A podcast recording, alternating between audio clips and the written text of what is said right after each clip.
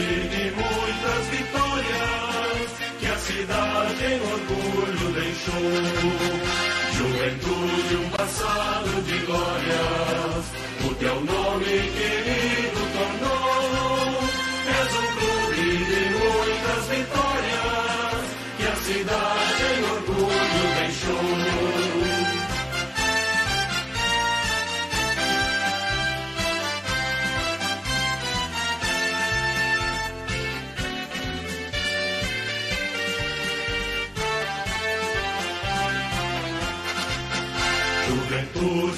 Passado de glórias, o teu nome querido tornou. És um clube de muitas vitórias, que a cidade em orgulho deixou. Juventude, um passado de glórias, o teu nome querido tornou.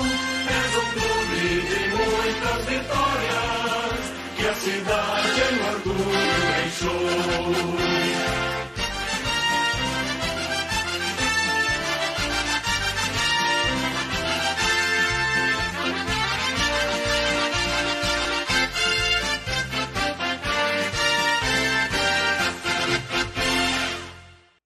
Estamos ao vivo então. É, E aí, pessoal, tudo bem? Né? Mais um 11 contra 11 aqui. É, Esse foi então o hino do Juventude, o time que o nosso convidado está atualmente. É, Agradeço aí o pessoal que tá aí na live, tá apoiando a gente.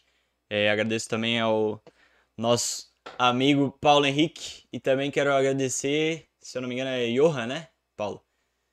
Isso, Eu- aham. Johan da FTM Sports, né, assessoria dele. Obrigado aí, pessoal, por ter dado ajudada aí pelo contato. E é isso. Também estamos aqui com o nosso querido host Luiz. Salve, salve, salve, salve. Boa noite, pessoal. Vamos para mais um podcast aí. Hoje a gente vai conversar com mais um jogador profissional. Vai ser massa pra caramba. E é isso aí. Beleza? Então, a gente, antes de começar, só aquelas recadinhos básicos, né, Luiz? Só para dar aquela Sempre. ajudada, né? Como sempre a gente tem. É, Pessoal, sigam aí o nosso, o nosso canal aí no YouTube, que a gente tá vendo que tem bastante gente que assiste a gente pelo YouTube. Sigam o nosso canal, ativem o sininho, que toda vez que a gente estiver online vai aparecer aí pra vocês. É, comentem, comentem aí convidados que vocês querem que venham. Ah, eu conheço tal cara de tal time, eu conheço tal técnico de não sei o que, conheço o Gandulo do Figueirense. Manda pra gente que a gente vai tentar conseguir trazer pra cá pra gente conversar, trocar uma ideia. E é isso. Se vocês puderem também fazer perguntas, pô, cara, o Paulo, sim, ele falou um negócio que ele me deixou ali na dúvida. Quero saber dele, da experiência dele, o que, que seria, o que, que ele faria nessa situação, ou o que, que ele pensaria nessa situação. Pô, manda aí pra gente que a gente vai perguntar. O convidado, os convidados sempre tentam responder na medida do possível. Bom, na descrição, eu acho que é na descrição de tudo, né? Tem o link de para todos os nossos links. E tem também no nosso Instagram, caso vocês não achem, arroba 11x11podcast. É exatamente do jeito que eu falei. Se inscrevam também no nosso canal de cortes, que tem o nosso canal de cortes aí. E, cara, é bem importante vocês se inscreverem, na real, porque a gente precisa de 100 inscritos para personalizar a URL. Que aí não fica aquele link todo gigantesco. É isso, falei pra caramba. É isso mesmo, então. Obrigado aí, Luiz. Deu aquele apoio. E então vamos começar, Paulo. Como é que tá? Tá tudo bem? Certo, graças a Deus. Passando um frio no Rio Grande do Sul, mas tudo certo. Você é da onde, cara? Eu nem, eu nem te per- A gente nem falou isso antes, né? Ah, É, eu sou de Sete Barras, mano, no interior de São Paulo. Uhum. Ah, então pra ti aqui é bem frio, né, cara? Bem gelado. Cara, lá é 32, 35 graus. Aham. Então, aqui hoje de manhã 4 graus, esses dias 2 graus, então, Tu tá sentindo frio que tu nunca sentiu, né, cara? tá certo que ano passado eu tava em Curitiba, né, no Paraná. Uhum. Aí lá é um pouco, lá é frio também, mas Também, não também. tem, não compara não. Aqui é bem mais frio que lá. Uhum. Cara, e, e você treina que horas? Uh, tudo depende da programação da semana, né? Tem dia que é de manhã, a gente apresenta 8 e meia no, no estádio, e à tarde, normalmente às 12 e meia. Às vezes só de manhã, às vezes só à tarde. Agora que o acabou o estadual, a gente está se preparando para o brasileiro, tem umas duas, três vezes por semana, dois períodos. Então, oito e meia pela manhã e duas e meia à tarde. Uhum. E tu sente que o frio atrapalha no treinamento, cara? Porque assim, toda vez que eu joguei bola no frio, eu tinha medo de, de tipo, ter algum contato, porque parece que dói bem mais, cara. Ah, dói muito mais, com certeza, disso não tem dúvida. Assim, é, no começo é estranho, é, adaptação e tudo, mas aos poucos não tem jeito, né? Tem que ir, porque com certeza, tomar uma bolada no frio é bem pior que no calor, né? Uh, pra caramba. É, o famoso vai ou vai, né, cara? Tem que, tem que aceitar, né? Pois é, ou vai ou vai. Uhum. E, ô Paulo, eu queria te perguntar, cara, que time que tu começou, como é que é a tua história no futebol, assim? É, veio de família ou sempre teve esse sonho? Como é que foi? Mano, eu sempre sonhei com isso, desde, sei lá, desde que eu me entendo por gente. Meu pai sempre gostava muito de futebol, é, ele sempre sonhou para mim isso, né? Quando desde criança e tudo mais.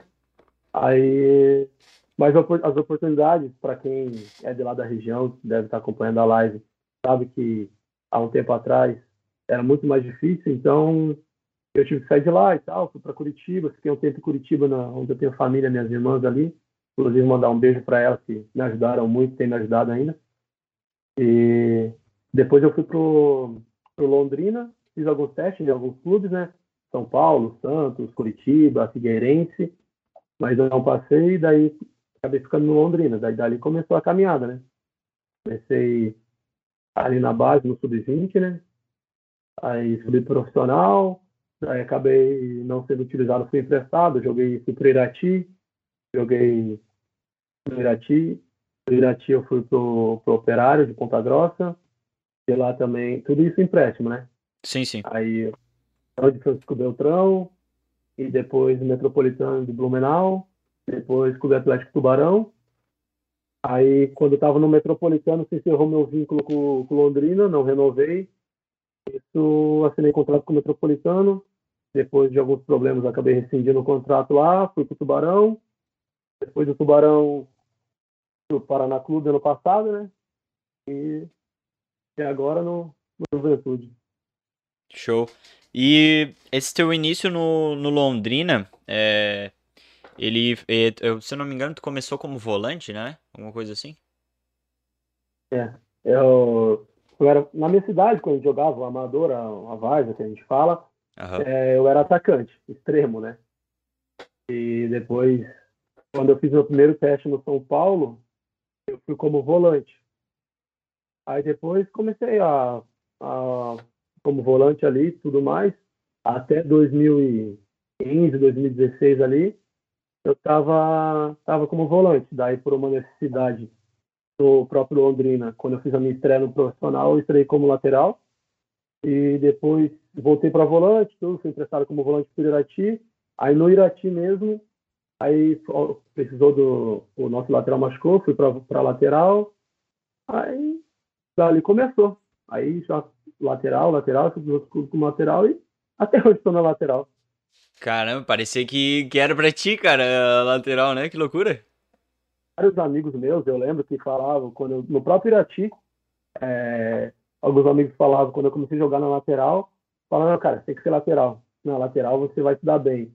E aí, cara, eu lembro até hoje, acho que o, o Thiago, o Johan lá, o Johan, o pessoal da empresa, não, não vai lembrar eu tô com eles desde, desde 2012, né?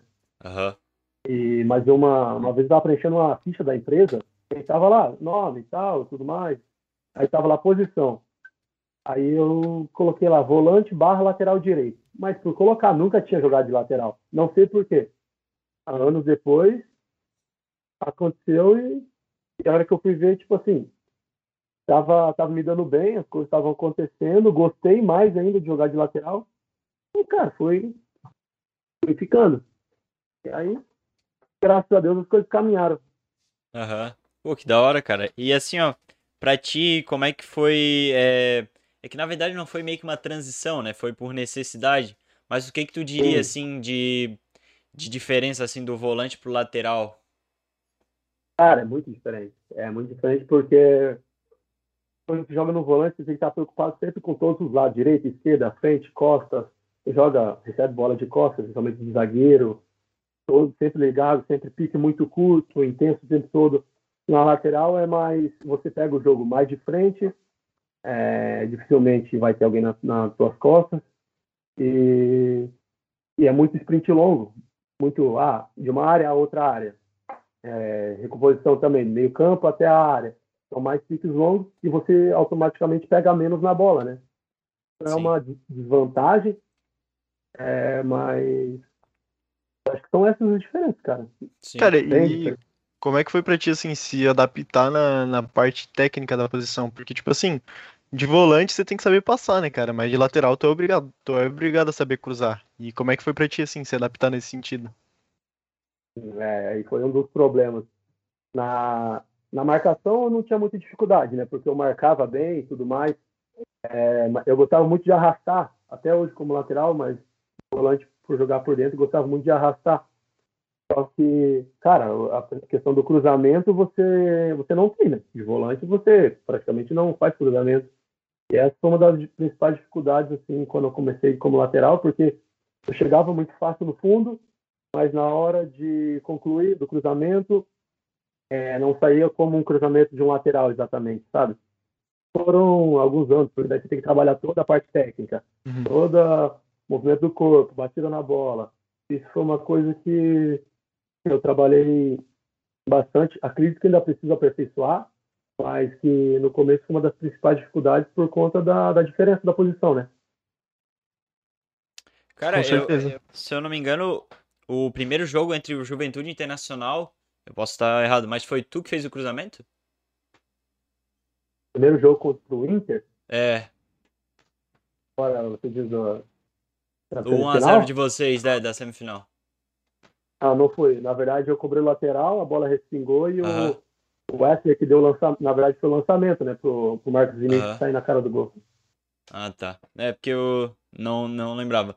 Mas falando sobre isso, dessa questão de, de posição, é, para um lateral, ele tem que ter um. Como é que eu vou dizer? Ele tem que ter, parece que um fôlego muito grande, assim, porque Tem. principalmente no Brasil, sabe? Porque é, eu lembro de ter visto uma entrevista do Danilo Avelar ele falando que a transição dele quando ele foi pra fora foi complicado porque lá eles pegam muito na parte defensiva do lateral, né? E aqui no Brasil tem muito do lateral ser quase um ponta, assim, né? Ele tem sempre tá lá no fundo, tá lá no fundo. Hum, E pra ti, tipo, foi tranquilo porque o volante ele, ele tem que é, trabalhar com isso também, mas ele tem que estar mais na questão de, de defesa, né? De marcação e tal. É, então, eu. Algo meu, né, pessoal. Eu, eu trabalho com a seguinte situação: que o lateral primeiro tem que se preocupar com a parte defensiva, porque você, tá- você é, o, é a última linha, e depois com a parte ofensiva. Então, é, isso eu não tive dificuldade. É, na lateral, só a questão de posiciona- posicionamento de corpo e tudo mais, mas a questão de marcação não foi tanta dificuldade. Mas, realmente, quando você vai para fora, assim, eu não joguei fora do país, mas se você acompanha e ouve bastante assim de conselhos de pessoas que já jogaram é que eles cobram bastante a parte defensiva, né? E, e no Brasil até te cobram, mas quando quando se joga principalmente na linha de três, o lateral é o que você falou, ele vira praticamente um ala, né? Aham. É verdade. É, porque na real aqui no Brasil a gente tem pouco costume de jogar pelos lados, né, cara? São poucos times assim que jogam pelos lados. E aí essa pressão cai no lateral, né? É o cara que tá lá. Ou é ele ou é ele, né? Ah, você vê agora o Daniel Alves quando volta a jogar pela lateral, a diferença que o cara faz. É absurdo. O cara, quando sabe jogar ali, ele encontra os espaços, acha os atalhos e se destaca igual ele vem fazendo. Tanto ele É, e- quanto vários outros. Agora que você falou do Daniel, cara, o Daniel Alves é uma inspiração pra ti? Porque eu vi no, no teu Instagram, né? Uma baita jogada que tu fez que foi muito estilo Daniel Alves na, na época do Barcelona lá, que ele pegava a bola do lado da área e saía lá no ataque pra cruzar. Ah, mas sem dúvida, né, cara? O cara que tem história que tem, é, maior vencedor de títulos na história do futebol, é, jogar nos clubes que ele jogou. Cara, não tem como você falar que, que não é, porque quando você olha para frente, você procura inspirações, procura é, bases, caras para se espelhar, e ele, sem dúvidas, é um dos caras que eu me espelho, né? E, cara, como é que tá é, a empolgação? Ele não vai se aposentar ainda, né? Você vai jogar contra ele, se eu não me engano. Nossa! Sim, cara, espero que sim. É... Sim, você para para pensar, até um ano e meio, dois anos atrás, é, eu tava. É, tipo, passei por um momento difícil, ó, um, ano e meio atrás, que eu tava sem clube, tava machucado, tava passando por uma dificuldade. E você jogava com os caras no videogame. Você pega aí Daniel Alves, e vários outros jogadores que até alguns eu já joguei contra, mas você jogava com os caras no videogame. Daí do nada dá um start na tua vida, você tá jogando no campo contra os caras. É, que massa. É coisa de louco. É questão de sonho realizado mesmo. Cara, eu vou te falar que assim, ó, é óbvio que era uma proporção diferente, mas tipo, pô, eu e o Luiz tivemos essa ideia, sei lá, dois meses, tá ligado?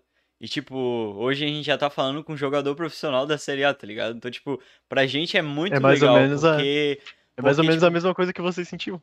É, mano, porque pra mim, tipo, pô, eu, eu vou no estádio e vejo um cara lá jogando bola e eu falo, pô, esse cara, tipo, ele é do meu time, mas ele parece estar distante de mim, tá ligado?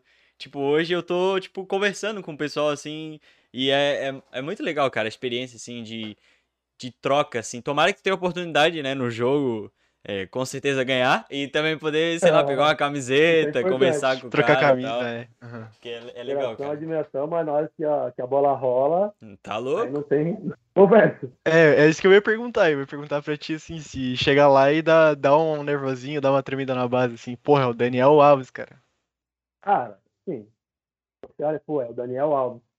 Mas na hora que o jogo tá rolando, cara, principalmente eu esqueço, tipo, de quem tá na frente. É claro que você, ó, você olha para lá, seja o maior vencedor, maior ganhador de títulos na história do futebol. Mas ele é um ser humano, assim como, como eu, como vocês, assim.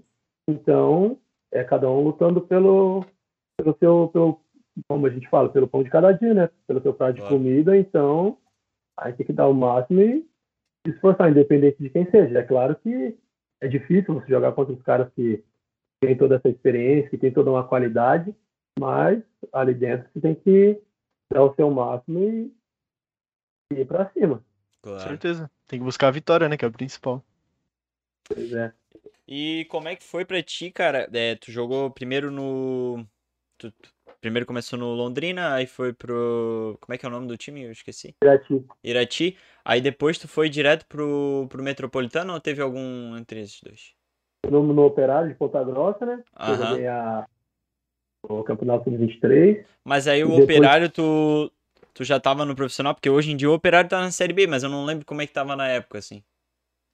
Cara, na época eles estavam disputando a Série B ou a Série C, se eu não me engano. Uhum.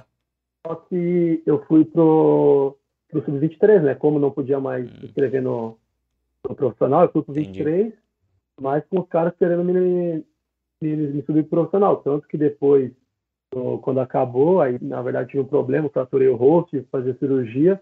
Cara. Quando eu voltei, aí deu todo um rolo, porque ah, um cara me falou, não, você vem aqui, a gente vai, vai acertar o que tem que acertar contigo, tua rescisão, tudo mais, tá liberado. Beleza, daí nisso surgiu a União de Francisco Beltrão, e eu acertei com eles. Quando foi para eu ir lá, os caras já tinham se apresentado para começar a treinar e tudo mais. Daí um dos diretores me chamou e, ah, eu cheguei lá, os caras, jogador, tudo, ah, veio para Sky aí, tudo bem e tal, como é que tá? Não, vim acertar minhas coisas e vou embora. Aí o treinador me chamou, é, a gente conversou, e daí ele falou, cara, eu quero contar contigo e tudo mais. Daí eu expliquei para ele a situação. Falei, ah, professor, aconteceu isso e aquilo, foi me passado uma outra situação, já acertei com outras pessoas, dei a minha palavra, não posso voltar atrás, não tenho como, porque já está tudo acertado de viagem e tudo mais.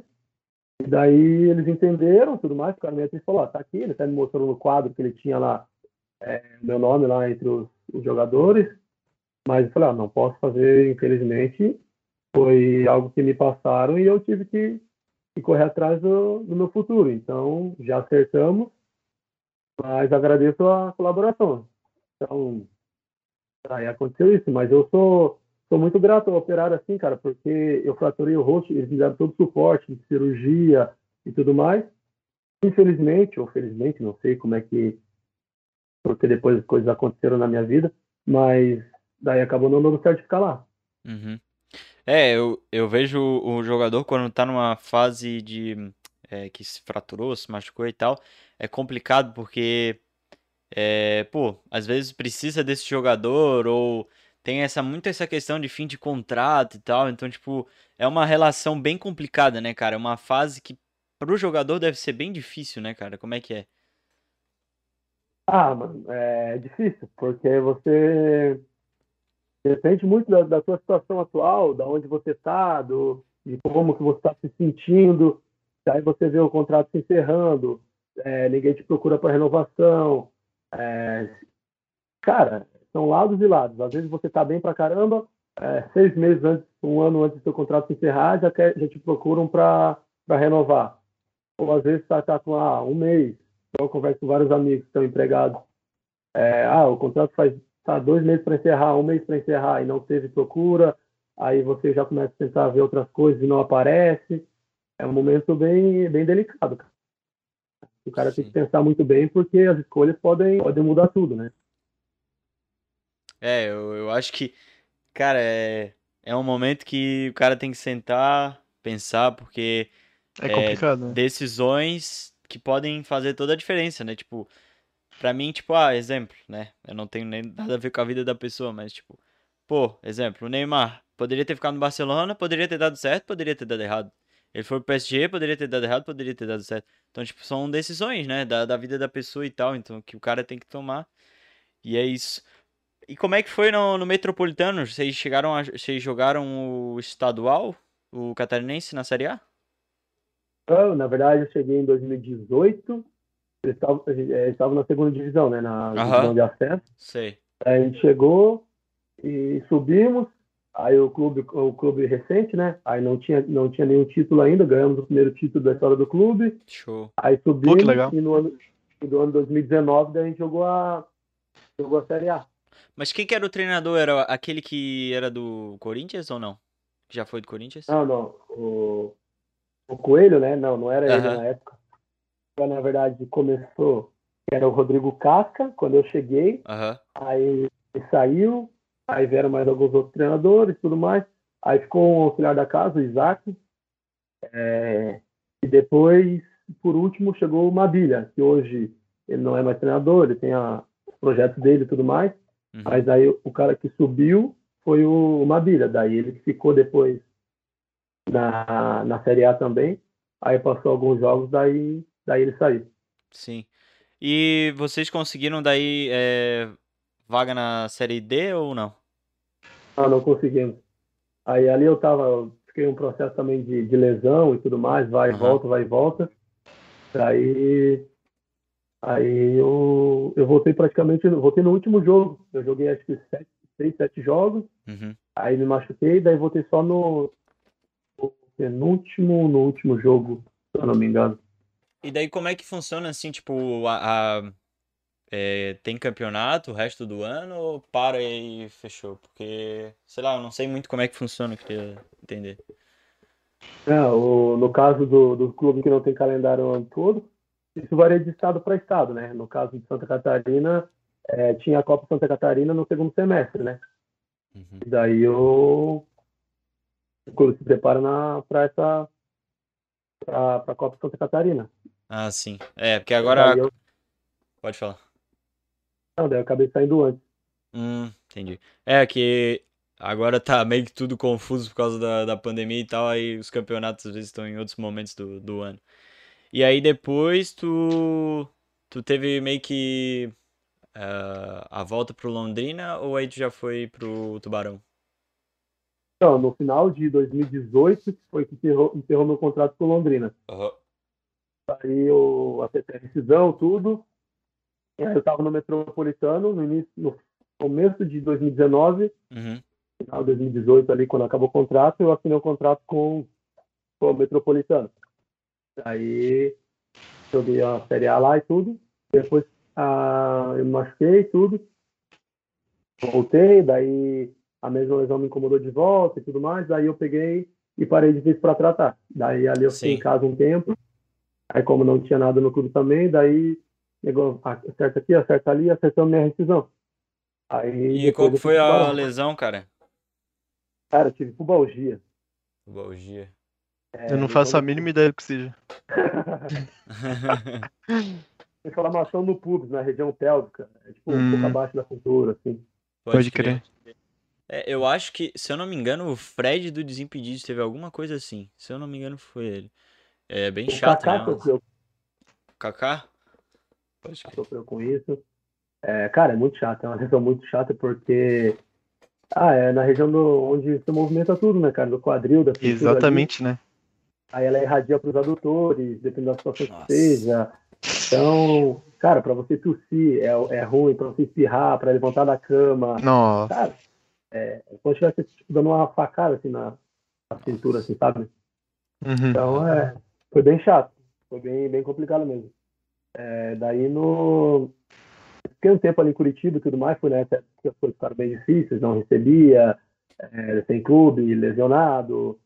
Então, aí depois, eu na verdade, o que aconteceu? Eu fui pro Tubarão, logo depois que eu saí do Metropolitano, um, sei lá, um mês depois, não lembro direito, para jogar a Série D do Brasileiro, que eles iam disputar. Pode Cheguei lá, cara, tava tranquilo, sem dor, sem lesão, sem nada, assim.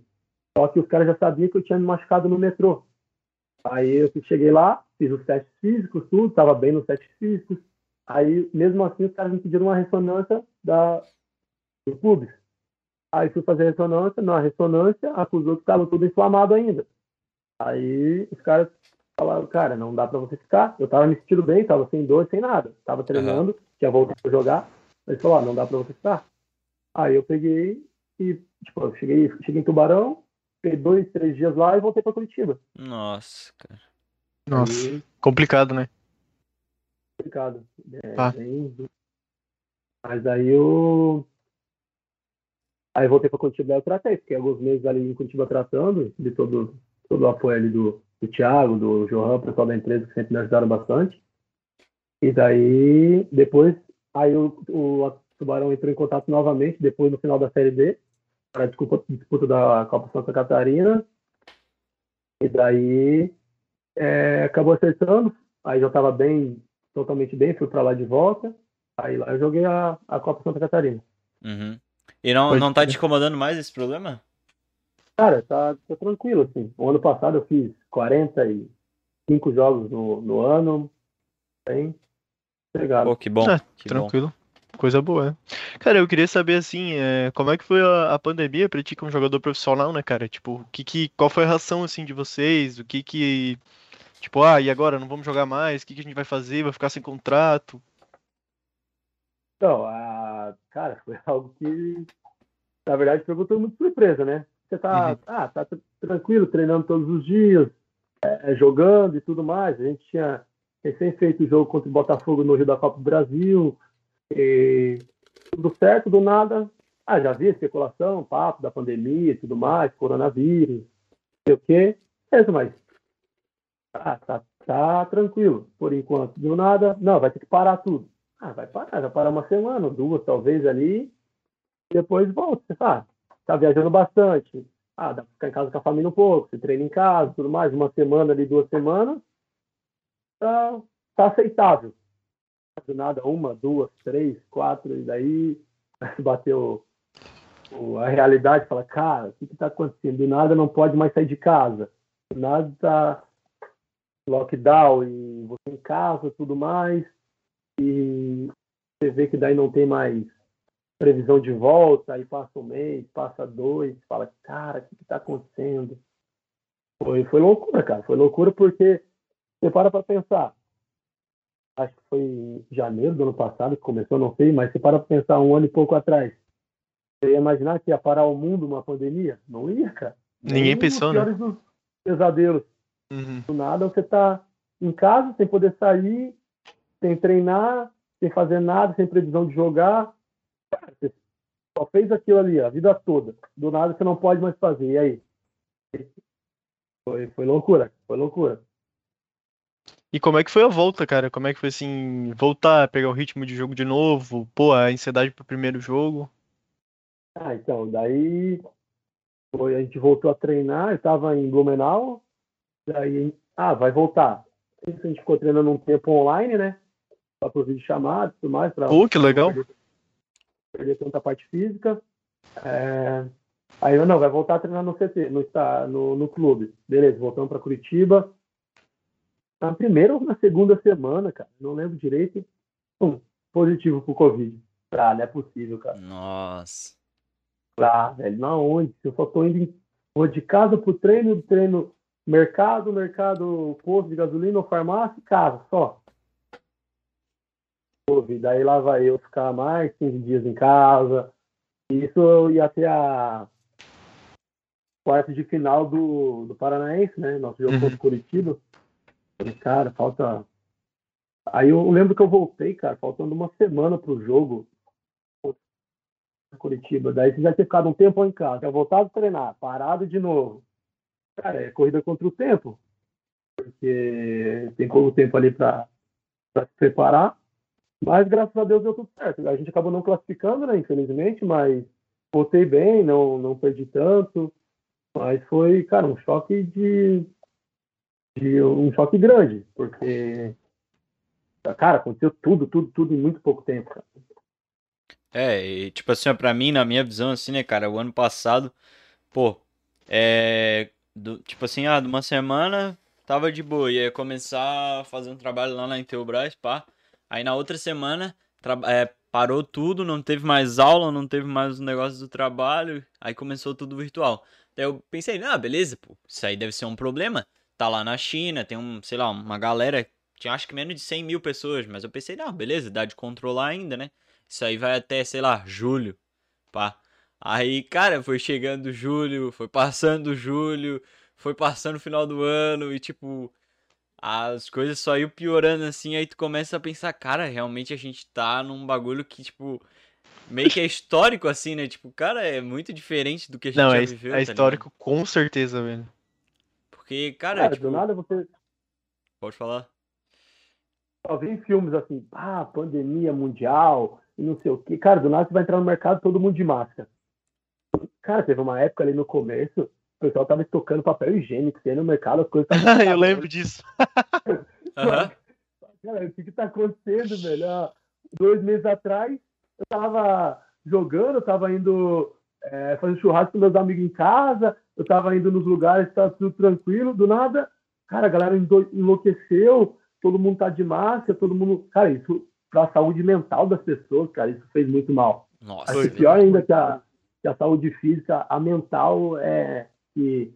Porque você pega hoje, sei lá, uma criança de 10 anos, interativa, que corre para todo lado, você tranca ela dentro de casa um mês. É, cara, é uma coisa de doido. Você Uhum. pega aí um. Ou até gente mesmo, cara, que sai, que. Ah, vai trabalhar, vai pra cá, vai pra lá, viagem, não sei o quê. Do nada só em casa.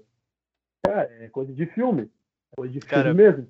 Pra mim foi complicado, assim, tipo, eu, eu trabalhava, eu trabalhava e estudava, né? Fazia faculdade à noite e trabalhava durante o dia. E aí, do nada, assim, foi, foi o que vocês falaram, né? Do nada, assim, fiquei cinco meses em casa, cara. Eu lembro que, tipo, assim, no quarto, terceiro, quarto mês, eu tava, eu tava ficando doido, cara. Tava enlouquecendo. Foi, foi, foi feia a coisa. E a gente até brinca, né, cara? É, essa quarentena aí, ou as pessoas, tipo, quem é casado, ou se apaixonou de vez, ou saiu no braço. Aham. Aham, com certeza. Cara, porque, ou até família, irmã, imagina, é, eu tenho um irmão, uma irmã ali, e vocês vivem em pé de guerra, aí do nada tem que ficar cinco meses olhando pra cara daquela pessoa o tempo todo. Que loucura, velho. É, cara, é. E tipo assim, porque a gente tá acostumado. Exemplo, aqui na minha casa tem eu, minha mãe e meu pai. A gente tá acostumado a, tipo, pô, eu estudo de manhã, e aí vejo minha mãe e meu pai meio-dia, e aí à tarde, tipo, depois mais pouco, aí viu meu pai que ele chegava do trabalho. Então, tipo, é uma relação e um tempo com as pessoas. Aí isso muda totalmente, tipo, se torna toda hora, tá ligado? Pô, Ah. tipo, é bizarro, tipo, ah, sei lá, qualquer coisa pode se tornar uma briga, porque é muito convívio, cara, é muita coisa, tá ligado? Sim, é verdade. Toda Cara, meu hora. gato não aguentava mais eu enchendo o saco dele, velho. É, Eu enchi, enchi o saco da minha mulher o tempo todo. Aí, pra não apelar comigo, enche o saco do gato. Alguém, tem que encher o saco de alguém, cara. Com certeza. Ô, pessoal, só é, a gente esqueceu de avisar, o pessoal tá mandando pergunta ali no YouTube. É, a gente vai responder as perguntas no final, tá? No final do podcast a gente sempre responde todas as perguntas que vocês mandam no chat. Então não não saiam aí, não não não sintam que a gente não vai responder, né? Porque a gente vai vai conseguir responder tudo, perguntar pro Paulo também, né? As perguntas que forem diretas para ele. E fiquem aí, não se não se sintam acanhados. Vai ser tudo respondido, mas não agora, no final. é isso. É, E outro acompanha, detalhe minha aí. Oi, pode falar, Paulo. Ah, não, minha irmã tava mandando mensagem aqui perguntando onde que acompanhava a live e tudo mais. Ah, aí já- tá. Beleza. Então, só pra dar um detalhe, pessoal, na última live, é, acho que a gente não leu uma, uma pergunta, né? A, a gente pede desculpa aí pelo pessoal que a gente não conseguiu ler ali as, as coisas da, da Luísa, mas é que a gente lê, a gente salva as perguntas até o momento em que a gente começa a ler elas, aí depois a gente não vai mais respondendo, assim. Então, tipo, a gente tá desde o início da live até o momento que a gente tem a pausa, aí depois disso a gente já não vai mais, mais ler as perguntas, certo? Então a gente pede desculpa, mas estamos aqui aprendendo também, né? É tudo meio novo, assim, esse mundo pra gente também. É, é verdade. Ah, e também é a minha primeira live que eu faço assim, cara. Ah, é? Pô, legal. Que massa. Então, também tá tudo novo pra mim. Uhum. É, nesse- Fiz uma live há um tempo atrás no Paraná, né? Sorteio de uma camisa, mas é totalmente diferente, né? Sim. Uhum. Cara, então, vou te perguntar. O ano passado, né? Foi. Tavas no Paraná. E eu sou um cara que eu, eu, eu sou o torcedor do Figueirense, né? E eu, eu, eu senti muito dessa. Cara, dessa frustração, assim, dessa dificuldade que a gente teve, até no caso do rebaixamento que eu- é, aconteceu com o Paraná também. E eu queria te perguntar, cara, como é que é, é, começar o ano, assim, com a. Assim, com as esperanças, não só esperanças, mas com, a, com as metas e tal do clube e chegar num momento assim que é, é, é triste, cara, não só pro jogador, não só pro torcedor, mas pro jogador também, né? Todo mundo se, se sente mal pela situação e tal. Isso eu, acho que é uma coisa que o, que o pessoal esquece, né? Que o jogador ele também sente. Tipo, Claro. o torcedor vai, vai cobrar o jogador, o técnico, e fala, ô, vocês não estão fazendo nada. E tipo, como se o jogador, ah, não, eu tô aqui brincando. O cara tá, pô, ele leva a sério, né? Cara, é, esse é um ponto bem, bem, foi bem colocado é, por vocês, porque às vezes acho que, que a gente não sente, e eu, cara, eu afirmo com toda certeza, a gente sente mais do que o torcedor às vezes, cara. Porque assim, é, você tá ali todo dia por um objetivo, trabalhando, se dedicando, e quando você vê que ele não é alcançado, cara, isso é frustrante, cara. É frustrante porque você, às vezes se sente incapaz das coisas, por mais, cara, você trabalha, você trabalha, você luta, daí não acontece. E isso é bem, cara, isso ma- machuca, porque você, cara, perde noites de sono, depois ali do que aconteceu no último jogo contra o Oeste lá, cara, passaram, sei lá, umas três semanas, mais ou menos, e o cara ainda fica aquilo na cabeça martelando. É, se você não tem o suporte das pessoas ao seu redor para isso, é, você acaba é, sendo jogado para baixo, não trabalha o seu psicológico, aquilo te joga para baixo, porque você fala, cara, por que que aconteceu? O que que eu fiz, o que que eu fiz de errado? O que que o que que tá faltando? Porque, ali, cara, foi um campeonato de 38 rodadas. A gente começou no Paraná super bem. Ah, postu- postulante ao título, e ah, o acesso, não sei o quê, você viu os comentários, do nada as coisas começam a não acontecer, não acontecer, não acontecer. Você vai, vai. Cara, se você pegasse para ver nossos jogos, a gente martelava, martelava, martelava, tomava o gol no final. Começava o jogo, primeiro lance, tomava gol, martelava o jogo inteiro, não fazia. Ia, ia, ia, fazia o gol. Ah, tá, tal, tal, tal, final do jogo, tomava gol de empate. Cara, isso aí era cada, cada jogo que isso acontecia, você fala, cara, meu Deus, o que que tá acontecendo? Aí isso foi bem triste, cara, bem triste porque o Paraná foi um clube que me abriu as portas, que me abraçou, é, que eu sou muito grato, inclusive, e você vê as coisas não acontecendo em prol daquele clube, isso é frustrante. Você sente, você chora, você lamenta, você briga, briga consigo mesmo.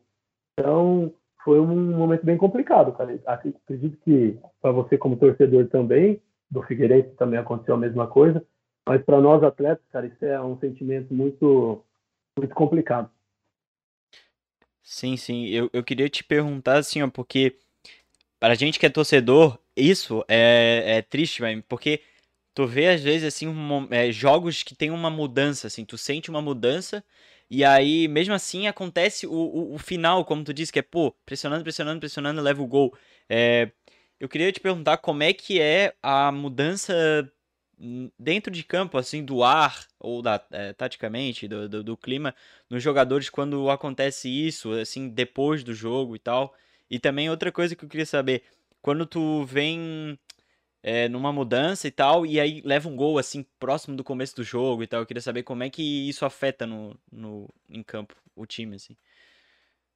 Mano, é, eu costumo falar que o futebol é muito mental. A gente sempre ouve bastante disso, mas isso é uma realidade, é muito mental. Porque, cara, se você tá bem, automaticamente parece que as coisas acontecem, parece que as coisas conspiram para acontecer. E é, quando você tá ali bem, bem, bem, aí você toma um, um, gol numa situação, se você não tiver psicologicamente blindada, com a mente é, concentrada, aquilo te joga pro buraco. Por isso você vê muitas vezes, ah, o time jogando, toma um, do nada toma dois, três, quatro, em coisas questão de. Porque, cara, é, o mental tem que ser muito bem trabalhado nesse, nesse momento. E se você se deixar levar por essa frustração, isso acaba te prejudicando não só ali no momento, mas mais para frente, porque você vê que ah, as coisas não dão certo, você já vai para o jogo seguinte, pô, as coisas não deram certo no jogo passado, agora tem que dar certo, não dá certo, vai para o jogo seguinte, a mesma situação. Então, é, além do, do físico, o técnico, o mental tem que ser muito bem trabalhado nessas situações. Por isso que você vê hoje é, muito jogador que, ah, muito fala, ah, ele é ruim, mas o cara tá no, alcançou o ápice, alcançou o sucesso. Por quê? Porque o cara trabalhou, veio as pancadas, veio a, aquelas pessoas falando que não dava, que é ruim, mas a mente do cara tá blindada, a mente do cara tá concentrada e, e por causa disso que ele alcança mesmo, muitas vezes sendo julgado, ah, limitado tecnicamente, ah, o cara não faz, ah, o cara é isso, o cara é aquilo, mas o cara chega. Por quê? Por causa da mente, cara. A mente é, é algo que, que te leva aonde você quiser. Se você quiser quer alcançar o sucesso, a tua mente te leva. Se você se deixa levar pela frustração, a tua mente te leva para baixo. É, eu, é com certeza. Eu, sim. É, então, quando tu falou, cara, esse final aí sobre a mente e tal, sobre o jogador, cara, é, me veio na cabeça o Luan, né? O Luan do Corinthians, que para mim foi um cara que ele ele chegou num momento assim de muita glória, né? Pô, ele foi considerado o rei da América, né? Ele ganhou, tipo, talvez tirando Europa, essas coisas é, é, da nossa região é o prêmio mais importante, né? E hoje ele tá passando por uma fase é, muito difícil, assim. E eu, eu, eu não sei, eu não acompanho tanto ele e também não acompanho tanto Corinthians, mas pelo que eu ouço, assim, de corintianos, essas coisas, parece que ele levou um baque, assim, muito grande, emocional, sabe? E, e ele tá passando por dificuldade nisso, porque, tipo, exemplo, os caras estavam falando que, pô, ele, não, ele quase não comemorava gol, tá ligado? Tipo, é um nível assim que parece que a pessoa tá, tipo, com dificuldade, sabe? No psicológico, tipo, pode ser que ele ainda tenha o mesmo nível, tá ligado? O mesmo nível de técnica e tudo que ele tenha, mas talvez o, o psicológico dele esteja abalado. E, e, é interessante tu falar sobre isso, porque realmente, cara, é, quando tu vê assim o futebol, tu, tu pensa, pô, é tática, é tática. Ah, é vontade? Pô, é vontade, mas cara, se o bicho tá com a cabeça avoada, tá num momento difícil, é, é complicado, porque a gente, a gente que é torcedor, né? O Luiz é torcedor do Inter, eu sou torcedor do Figueirense, a gente vê de fora, a gente não sabe o dia a dia de um, de um jogador e tal. Então, tipo, a gente pensa, pô, o cara é ruim, ou o cara é bom, etc, mas às vezes é o cara que tem uma cabeça boa, né? Tipo, ele tá bem, tá, como tu falou, blindado, porque, cara, tipo, pô, Imagina tu tá lá, o, todos os teus momentos dentro do campo e tal, tipo, tu olhar assim o estádio tem uma galera, tá ligado? Te olhando, te pressionando. E a gente tem que lembrar que eles são humanos, tá ligado? Vocês são humanos como eu, como o Luiz, tá ligado? Exatamente. Então, tipo, é um bagulho que, que eu, como é, apresentador disso aqui, é uma das coisas que eu quero tentar como mudar, tá ligado? Ver o jogador como um humano, um cara normal como eu, como o Luiz, tá ligado? E, Paulo, eu queria te te perguntar, né? Tu teve com certeza jogasse antes disso. Pra ti, né? Como é que é a, a diferença do estádio, assim, do, da tua torcida para uma outra torcida? É, isso te afetava, te afeta, assim, em geral? Cara, é, é algo que eu é, acredito eu que sempre soube lidar, porque é, a gente passou por um episódio no, no Paraná Clube, que foi contra o jogo contra o Bahia de Feira. Não sei se você ficou sabendo desse jogo e tudo mais. Não, A gente que que deu? é um jogo era o jogo da segunda fase da Copa do Brasil e cara, a gente entrou em campo Paraná Clube, Série B e tudo mais, favorito, entre aspas, o que as pessoas diziam. Atum, 1x0 pro eles. Atum, 2x0 pra eles.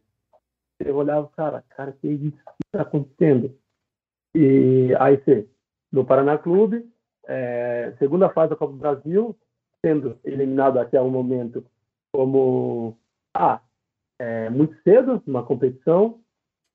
A torcida, na época tinha torcida ainda. Mundo começou a gritar time sem vergonha, time sem vergonha, é, xingar jogador e tudo mais. A torcida começou a ir embora.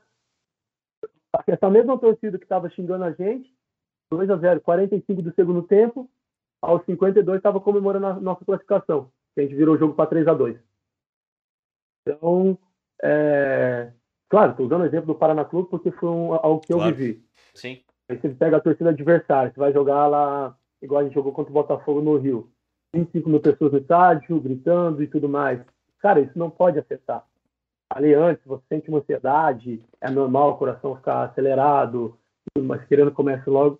Mas a partir do momento que começa o, o jogo ali, tanto pro bem quanto pro mal, ah, você fez um lance, deu uma lambreta, um cara fez um golaço. Você não pode jogar lá para cima, ao mesmo tempo que você errou um, dois passes, você não pode jogar lá para baixo. Acho que o equilíbrio é, é tudo assim na vida do, do atleta, principalmente. Ser humano, mas pra gente é mais ainda, porque tem que conviver com essa pressão o tempo todo. Manter o foco, né? Exatamente. Uhum. Cara, eu, eu lembro, eu teve uma época assim que eu eu até eu cheguei a competir com- no handebol, né? E eu lembro de uma vez que o que o meu treinador ele falou bem assim, ó, que quando tu for tomar uma decisão, tu não toma nem muito feliz e nem muito triste. Porque com certeza isso vai te afetar. E depois daquela frase que ele falou, tipo, eu comecei a perceber o quanto o equilíbrio, né, é importante, né, Pra tomar decisões. Pô, imagina na hora de um jogo também, é totalmente importante. Faz sentido mesmo, Paulo. Porque Sim. na realidade a- o cérebro ele tem o lado emocional e o lado racional, né? E aí, que é o lado direito e o lado esquerdo. Não sei a ordem na real, mas tem essa diferença. E aí, tipo, se você trabalha muito na emoção, tu acaba não tomando decisões racionais, tu acaba tomando decisões emocionais. E a maioria das decisões emocionais não são boas, né?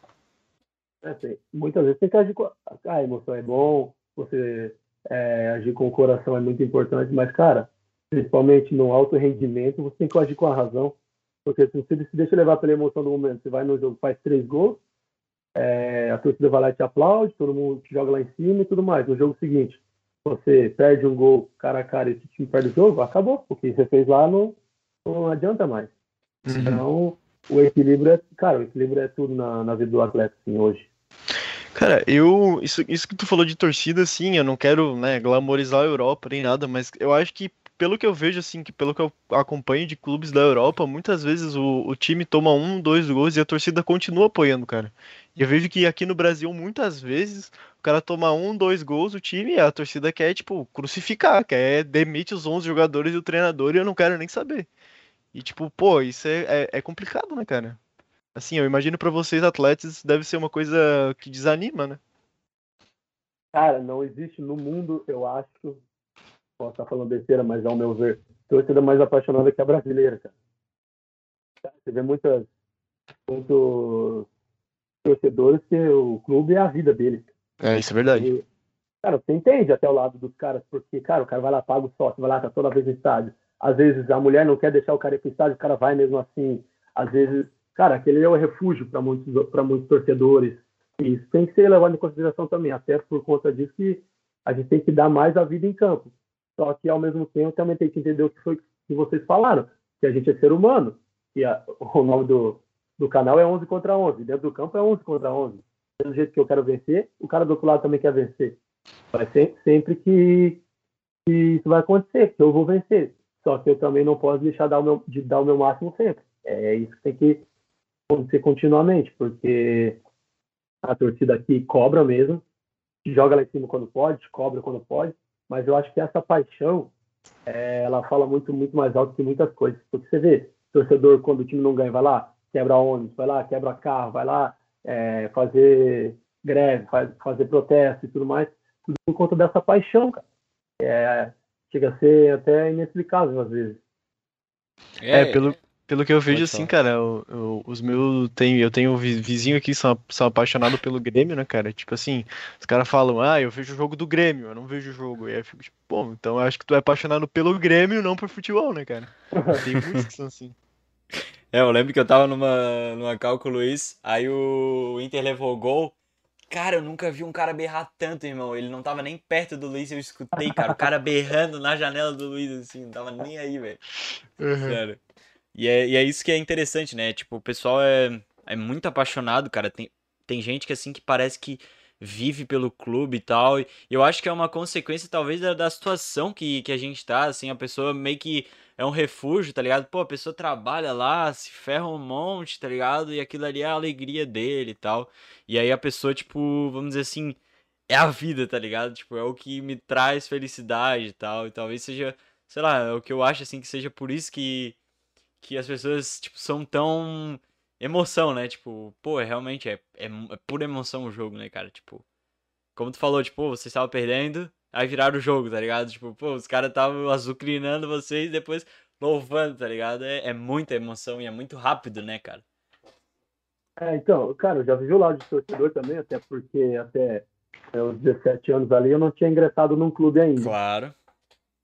Cara, você vê, é, o lado de torcedor. Cara, primeira vez que eu fui no estádio foi em Curitiba, na Vila Capanema, inclusive, estádio do Paraná. Uhum. Assisti um jogo do, do Atlético Paranaense e Santos.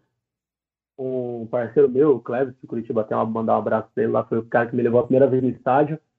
E ele era atleticano roxo e tudo mais, me levou para assistir esse jogo. E, cara, você vê ali a emoção. Cara, você assistiu um jogo numa TV. É, por mais que é emocionante, mas, cara, a hora que você pisa no estádio a primeira vez, eu, moleque com, sei lá, 15 anos, 16 anos, você vê aquilo ali, cara, é, é absurdo, é loucura, loucura mesmo. E é um negócio que, cara, eu fui sócio do Figueira, tipo, infelizmente foi numa época, tipo, quase pandemia, tá ligado? Mas no ano anterior, em 2019, tipo, pô, a gente ia no estádio, cara. Cara, o time tava, meu Deus, tava uma draga, mas, cara, tu tava lá, tá ligado? Tu sente, tipo, a torcida vibrando, tu tá lá também, tá ligado? Tipo, parece que é todo um show, assim, é, é muito legal. E tu começa, tipo, não é a viciar, mas é pensar, pô, quer saber? Independente do resultado, eu vou estar aqui de novo, cara. Porque é massa, tá ligado? Todo negócio, tipo, pô, a gente sempre brinca, né? Pô, o cachorro quente de lá é o bicho, o pastelzinho é o bicho, tá ligado? Então, tipo, se torna um, uma volta, tá ligado? E é isso, eu acho, assim, que é. Vira uma, vira uma experiência, na verdade, né? É, muito show, cara. O cara Futebol. quer continuar vivendo aquilo, né, Não importa o que acontece. Claro, você quer que o time ganhe, o cara cobra, vai lá e tudo mais. Mas o, o ambiente do estádio, da arquibancada, da torcida organizada, aí você vai lá, solta o bandeirão, vai lá, o batuque. Cara, é algo que, pra, pro lado do torcedor, assim, quando eu vivi esse lado, cara, era muito algo muito bom, emoção totalmente diferente assim das outras. Sim. E, tipo, quando. Eu já ouvi isso de vários. Várias entrevistas que eu já vi e tal. Quando o cara começa a jogar bola, parece que a relação dele com o próprio time que ele torce vai, vai ficando diferente, assim, porque. Tipo, ah, tu gosta desse time e tal, mas às vezes tu tá jogando por outro e tal. E já ouvi isso também de treinadores que tu, tu continua tendo a paixão pelo teu clube, mas parece que ela muda, assim, às vezes, tipo, tu pode ter um clube novo que, pô, tu fez história e tal, e tu começa a gostar, não sei como é que é contigo essa relação, assim, parece que mudou depois dos 17, assim? Ah, sem dúvida, sem dúvida, porque, cara, você começa, do mesmo jeito que você cria uma paixão por aquele clube, você, por exemplo, ah, eu fui metropolitano é um clube menor e tudo mais, mas é um clube que você cria uma identificação, que as coisas acontecem, você é tratado de uma forma que você acaba virando torcedor, você torce por aquele clube. Aí Sim. você vai para o Paraná Clube. É... Ah, já tinha muito ouvido falar do Paraná né? antigamente, era um clube que tem muita história e tudo mais. Cara, você chega no Paraná Clube, você veste aquela camisa, é... automaticamente que as coisas dão certo, você cria uma identificação, ah, você se torna um torcedor. você acaba meio que deixando de lado o seu lado é, dessa paixão que você tinha do teu time de infância, no caso, você acaba criando novas paixões, é, se simpatizando com novos clubes e tudo mais. E, claro, que aquela paixão de, desse clube sempre fica guardada ali. Aham. Mas, só que você age com a razão, porque, cara, imagina, você, você fosse um jogador profissional, fosse jogar contra o Figueirense. Fala, não, não vou, vou tirar o pé que é o Figueirense, é o time que eu torço. Não, isso não existe. Sim. Não existe porque é o, é o teu ganha-pão. Mas, com certeza, esse sentimento muda porque você cria novos, é, novos vínculos, você cria novas paixões por lugares que você passa onde você é muito bem tratado, onde você é recebido muito bem. Sim. É, eu, eu acho interessante isso, porque é, com certeza tu mantém ali o teu amor pelo teu clube principal, mas ele vai se, às vezes, acrescentando é, momentos da tua vida e tal. Muito legal. E agora eu queria te falar como é que tá aí no Juventude, cara, nesse clube. Como é que tá a, a preparação e tal? Vocês já jogaram o, o Gaúcho e tal, e vai vir a Série A, né? Como é que tá sendo? Ah, cara, tem sido um- uma grande expectativa pra gente, né? Principalmente para mim, que não, não joguei uma Série A ainda, tem sido de bastante expectativa. É, a gente tem trabalhado bastante, tem se empenhado muito é, em prol de, de, desse objetivo, é, desse campeonato. Tem sido, como te falei, tô passando bastante frio, né? Mas, tirando isso, cara, tem sido bem bom. Os profissionais que trabalham aqui são excelentes, dão todo o suporte, é, você é bem tratado, é bem recebido, tem todo o apoio para você fazer o melhor trabalho. Então, cara, tem sido uma experiência bem, bem, bem boa para mim. E espero que daqui para frente ela só melhore, né? Que a gente possa Sim, claro. fazer um bom brasileiro. Cara, E- eu, eu pode gosto falar, do Juventude.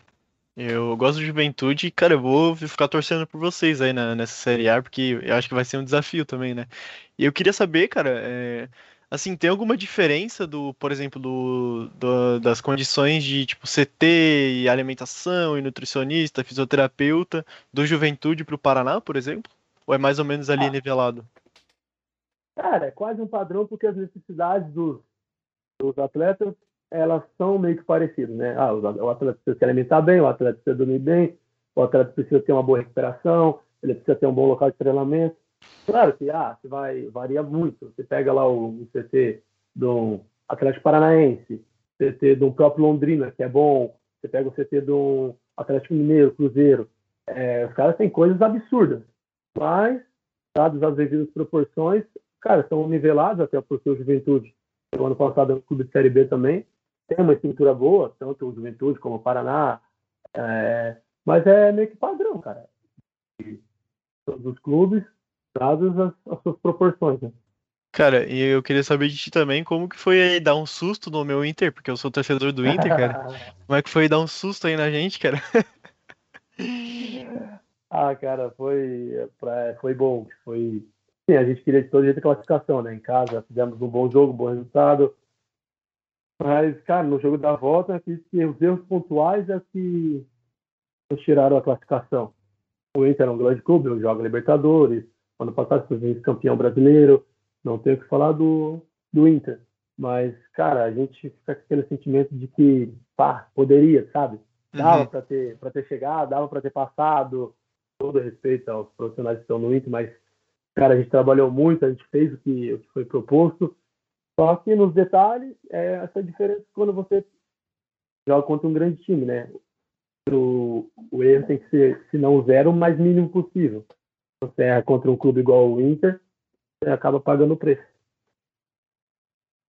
É, é, eu acho que, tipo, é, eu espero, eu vou realmente torcer também como Luiz, porque a gente, a gente vai se apegando às pessoas que vem passando aqui, É, é verdade. a gente vai se apegando pra caralho, é verdade. Já virei, eu já virei Tipo- torcedor do Brusque e agora eu vou virar do Juventude, cara. Mano, é sério, parece que é um bagulho que é brincadeira, mas a gente torce porque, cara, é uma pessoa que veio aqui e deu oportunidade pra gente e a gente quer a mesma oportunidade, tá ligado?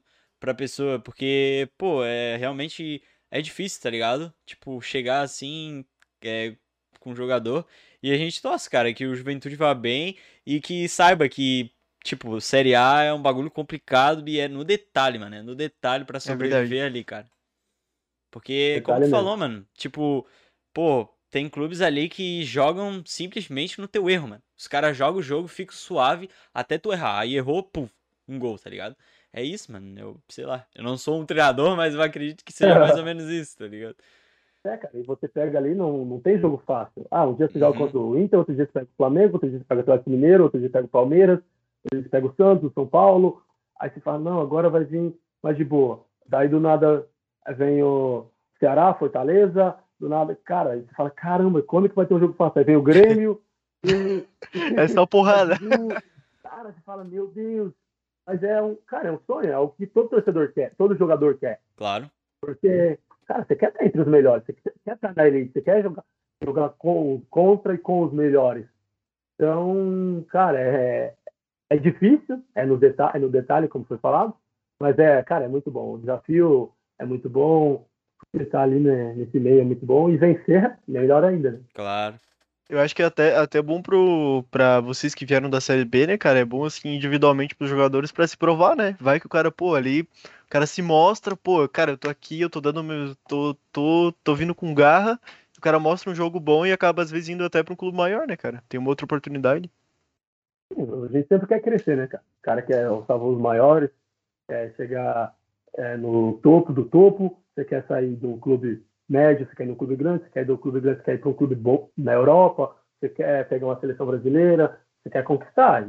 E nada, nada melhor do que você estando entre os melhores se provando entre os melhores, né? Não tem outro caminho.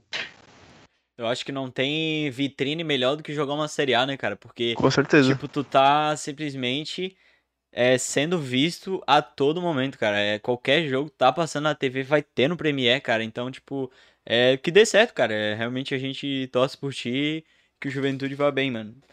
É... Show. é... Pode falar. Ah, não, só ia comentar, porque, tipo assim, eu abri mão de ir pro Cruzeiro na época. É, eu ia pro... comentar sobre isso, cara. Sobre os times, né, que tu teve a oportunidade, né? Falei, falei. Não, então, você, cara, você.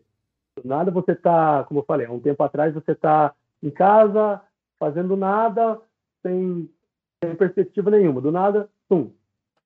Pro, proposta do Cruzeiro. Fala, caramba, o Cruzeiro. Ah, o Cruzeiro te quer lá. O diretor te liga, o treinador te liga, o fulano te liga. Mas não, quero você aqui. Você, cara, cara, meu Deus, e agora? É não é o Zé Ninguém da esquina, é o Cruzeiro. Claro, sim. Tem história. Só que daí pesou o fato de eu já ter jogado a Série B ano passado. É, mostrado que, que poderia. Aí aparece a oportunidade de você jogar pelo um clube grande, mas a Série B. Aí aparece a oportunidade de você jogar uma Série A. Cara, isso, isso, isso foi algo que tirou o sono algumas noites. Ah, eu imagino. Eu lembro, eu lembro, que até brinquei, até eu, minha, minha a gente foi em casa, porque surgiu a oportunidade do Cruzeiro, na mesma época surgiu a oportunidade do Botafogo. Uhum. Aí, cara, e foram os dois times que eu joguei contra eu tinha, tinha a camiseta dos dois em casa. Eu falei, coloquei uma do lado da outra. Assim, falei, e agora? Meu Deus, o que, que eu faço? O que, que eu faço? O que, que eu faço? Aí do nada ah, surgiu juventude. Meu Deus, e agora? É uma dor de cabeça boa, né? Mas não claro. é uma dor de cabeça. A gente falou no início, a decisão ali pode mudar tudo. Ah, meu Deus. Aí o Thiago ia lá em casa, meu empresário, né? ah, e aí? Fala, cara, não sei. A gente saía para tomar café, para conversar, não sei. O que, não vou fazer? Não sei. Não sei, não sei. Cara, fiquei, ficou uns três dias. Eu tinha feito uma cirurgia no dente também, uhum. é, que eu tinha quebrado, inclusive contra o seu time, o Figueirense. O cara me deram uma cotovelada e quebraram meu dente. Caramba! Caramba, velho! Foi osso, mas. Mas daí. É, eu fiquei, cara, mais telando aqui em casa. Conversava com a família, conversava com as minhas irmãs, conversava com a minha mulher, conversava com a minha mãe, conversava com o meu empresário, conversava com todo mundo. Aí você fala, não, ah, vinha um falando, não, Cruzeiro. Outro falava, não, Juventude. Não, Cruzeiro. Não, Juventude. Aí do nada falava três pessoas, não, não, Cruzeiro, Cruzeiro, Cruzeiro. Aí do nada vinha não, Juventude, Juventude. Cara, cara meu Deus, o que, que eu faço? Fui pro quarto, eu dobrei o joelho e falei com Deus, Deus, pelo amor de Deus, me dá uma luz, o que, que eu faço? E daí é, foi muito difícil, cara, você falar não para um Cruzeiro. Um Cruzeiro, para um Botafogo, essas coisas, porque depois eu a gente sentou, tomou uma decisão, falou, não, vamos para o Juventude, porque é uma Série A, a gente aprovou o valor nosso na, na Série B, precisamos de um desafio maior, vamos para a Série A. E daí tomou essa decisão, mas eu fiquei com aquilo, cara, é, era o Cruzeiro. Mas, cara, estou muito feliz aqui, é, sinto que acredito que acertei na, acertamos na decisão, é, o clube recebeu super bem, é um grande clube também, o Juventude. Sim. Então, agora, graças a Deus, acredito que fiz a coisa certa. Show. E foi. É que, tipo, sei lá, eu tô num site aqui, eles falaram também sobre Fluminense e Atlético Paranaense. É verdade ou não? O Atlético Paranaense foi ano passado, ainda pela Série B. Ele tava no, no Paraná, jogando, acho que no. Eu não lembro. É, ficou um pouco antes de eu renovar meu vínculo com o Paraná, né? Eu tinha Uhum. contrato do início do ano até o fim do ano, daí depois eu, eu renovei até o final desse ano, que seria. Mas aí o Atlético apareceu, tudo. Na verdade, na verdade, é, eu fiquei sabendo só depois. Uhum. Ah, vi especulação aqui, especulação ali, fiquei sabendo só depois, mas foi algo que não, não caminhou. É, mas teve a conversa, teve toda a situação, mas não deu certo. O Fluminense, eu tô sabendo agora. é, sei lá, tava no site, né? Às vezes a gente talvez, né, não sabe ao certo, né? Não, mas pode ser. Ah, tinha. Ah, lembro quem comentou, ah, tem clube de Série A, não sei o que, se vem empresa falando, Sim. se vem empresa. Às vezes até chega coisa pro, pro Thiago, o pessoal lá, eles nem me passam, né? Porque É, então, daí- era isso que eu queria te perguntar. Como é que funciona essa relação, assim, do, do assessor com o, o jogador? Tem muita coisa que, que é... Que nem é passado e tal, tipo, exemplo, foi pro Juventude, né? Como é que foi, assim, eles chegam pra ti e falam, ah, tem esse clube, tem essa proposta, tem essa outra proposta, como é que funciona? Cara, hoje a gente tem uma relação muito boa. Desde 2012, já tá indo para nove anos a, a parceria com eles. Cara, virou família. Uhum, É, virou. Ah, eu considero eles como meus irmãos mais velhos.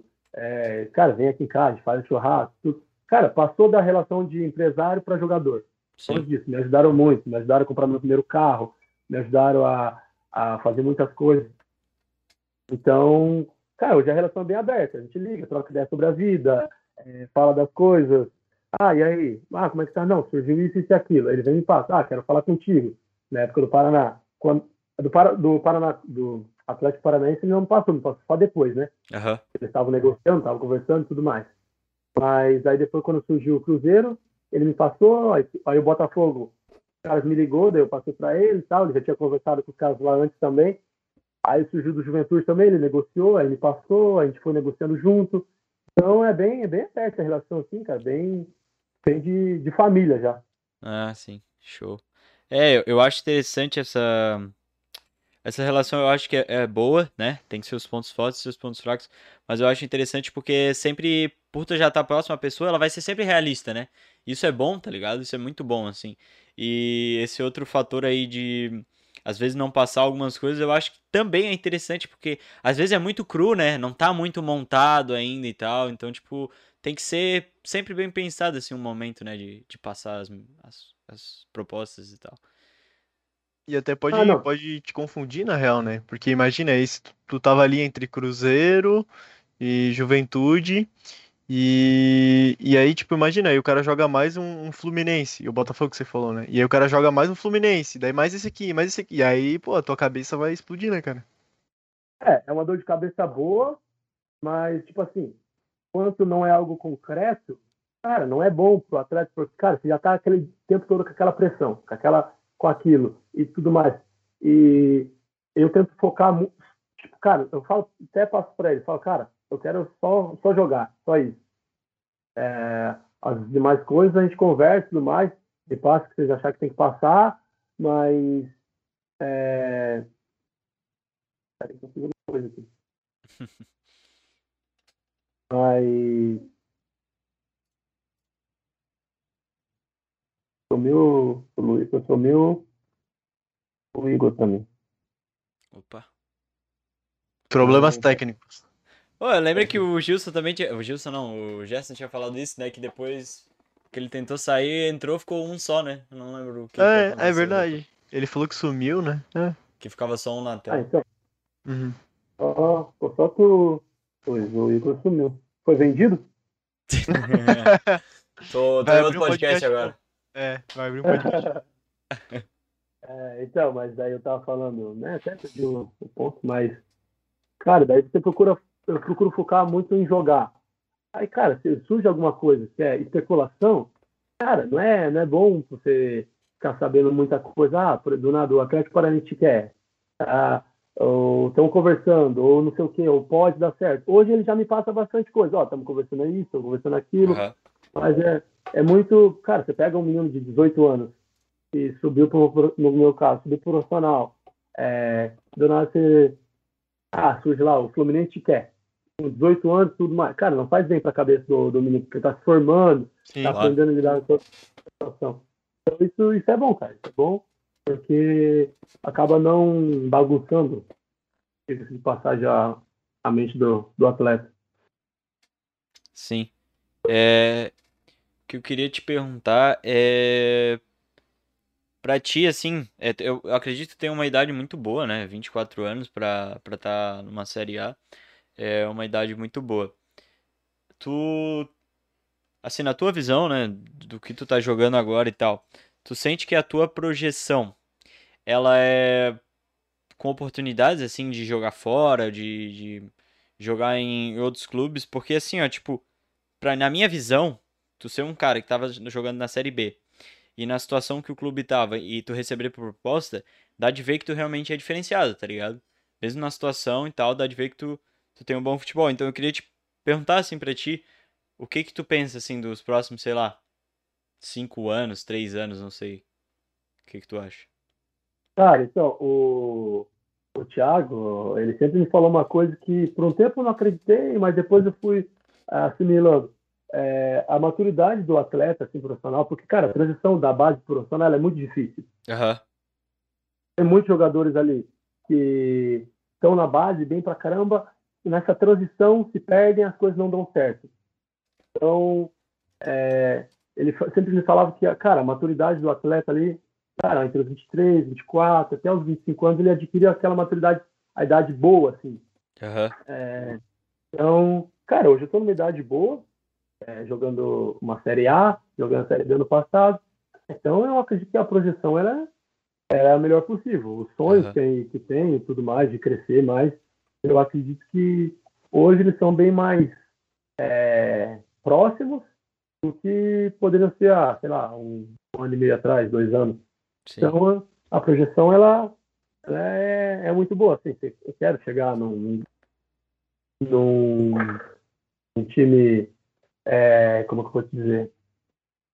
Ah, você quer crescer, você quer sair de um do lado de baixo que eu saí e crescendo, e crescendo, e crescendo. Hoje estou no Juventude, num um ótimo clube. Ah, você quer pegar uma Europa, você quer pegar. Então, acho que isso está dentro dos planos, está possível. Show. É, eu também, Cara, eu, eu também acredito, pode falar, Luiz. É, eu queria saber, assim, como é que o pessoal do, do Juventude, como é que vocês estão, assim, com a cabeça pra ir pra Série A? Tipo, qual é, assim, o, qual é o objetivo de vocês e, tipo, pô, como é que a gente vai enfrentar esse desafio? Porque, como a gente já conversou antes, né, é um baita desafio. Ah, a gente tem que ser realista, né, velho? Porque você pega hoje a folha salarial do Flamengo, não tem como comparar com a, com a nossa. Você pega Hoje o, o Juventude estava muito tempo sem subir para a Série A. Hoje sobe. Então a gente tem que ter, trabalhar com a realidade. Vai ser muito difícil. Mas, cara, a expectativa é boa. É boa porque é, o trabalho tem sido muito bem executado, sabe? É, e a gente fez, teve a, as provas aí de jogos contra Grêmio, contra Inter, que são times que a gente vai, vai pegar na Série A. E mesmo com os resultados adversos que foram, que foi o último jogo contra o Inter, mas a equipe se portando bem. Óbvio que a gente precisa melhorar os detalhes, precisa acertar muitas, algumas coisas, mas você vê que a gente jogou de igual para igual, que a gente teve nossos, nossos méritos também dentro das partidas. A gente ganhou do Grêmio em casa, é, ganhamos depois do Inter em casa também, acabamos perdendo o, o segundo jogo, mas também criamos nossa chance, tivemos nossas oportunidades. Então, a, a, acredito que a gente tem tudo para fazer um bom campeonato. Show. É, realmente, é, é o que eu, eu acho. Eu acho, opa, eu acho que é legal ser realista, mas, né, tem que ter o foco achando que, né?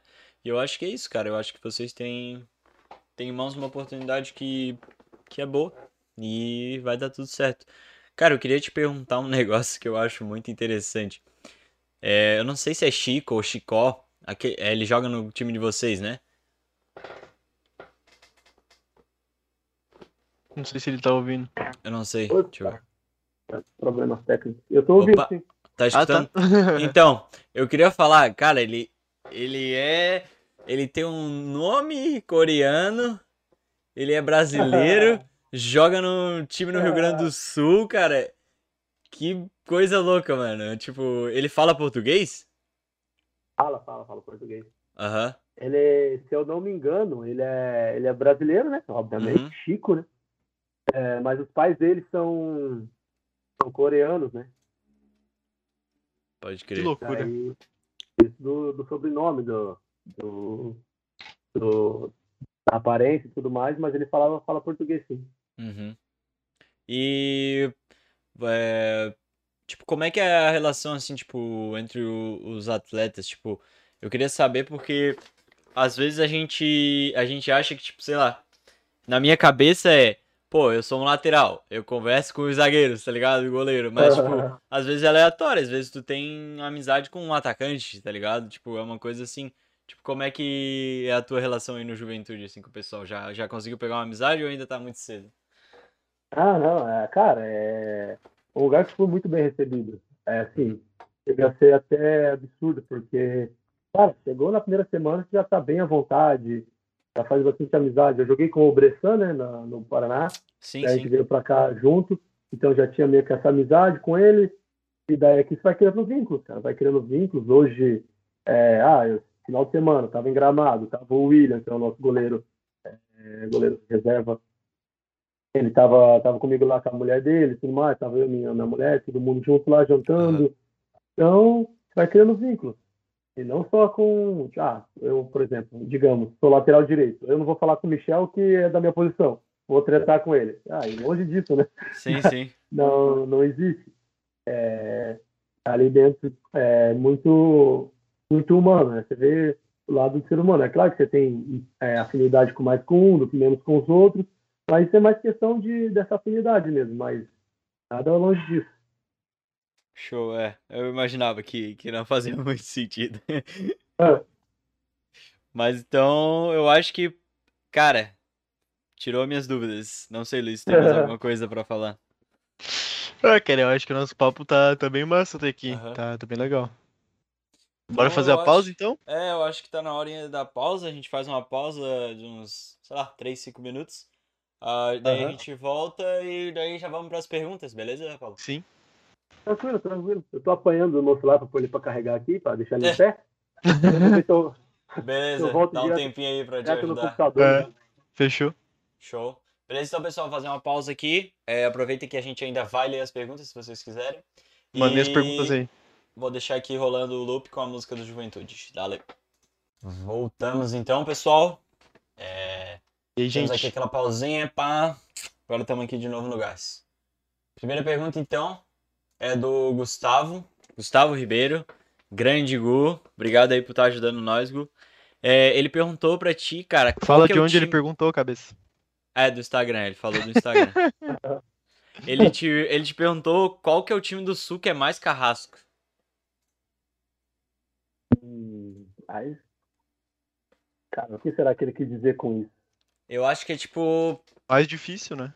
É, talvez mais difícil, ou que mais pegou assim pra vocês nos jogos de vocês e tal. Hum, Cara, a gente enfrentou grandes equipes, né, velho? Mas é difícil não falar da dupla Grenal. Porque, o, cara, você pega ali o, o Inter disputando a Libertadores. É, o Grêmio todo ano Libertadores, esse ano a Sul-Americana.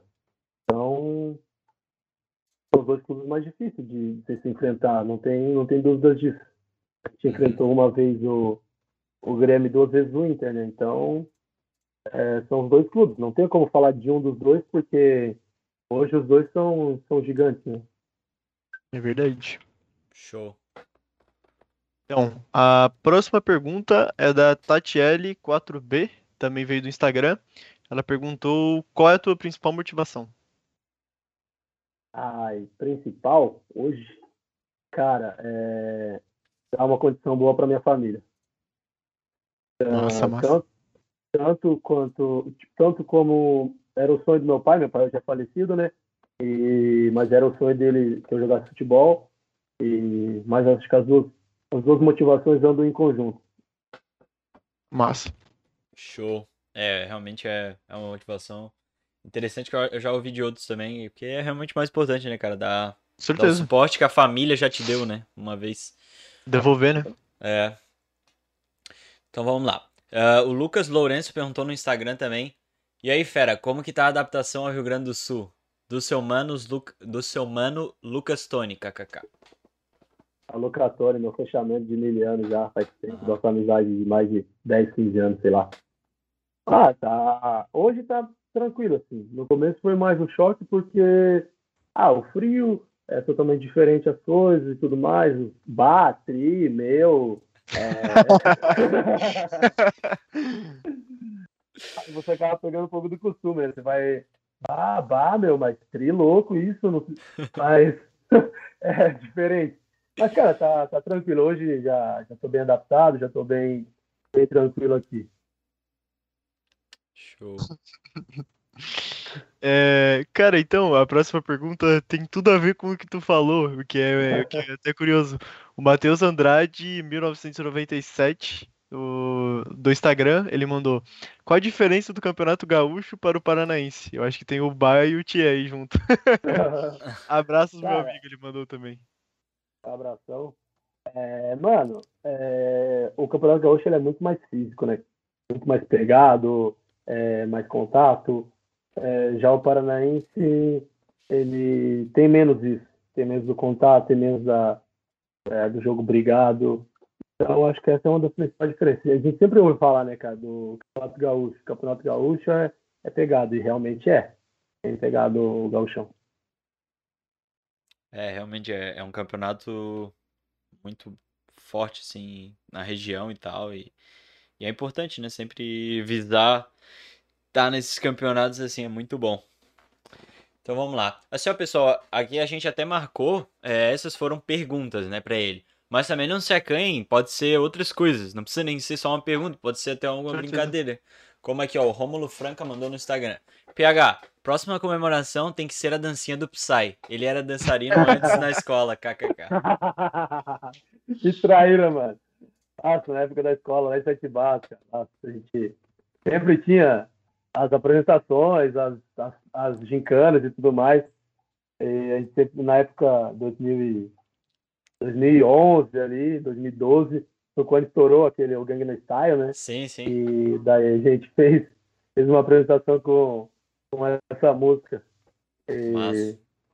eu, ele, o Lucas também que comentou, e o Adilson, o Thiago, os meninos da época lá, e a gente fez, fez uma apresentação com, com essa música. Da hora. Que legal. Então, a próxima também não é pergunta. É... Foi o Kaique Dias, mandou no Insta. Ele mandou assim: Kaique aqui de Sete Barras. Ele tá devendo uma camiseta pro meu pai. Fala pra ele, kkkk.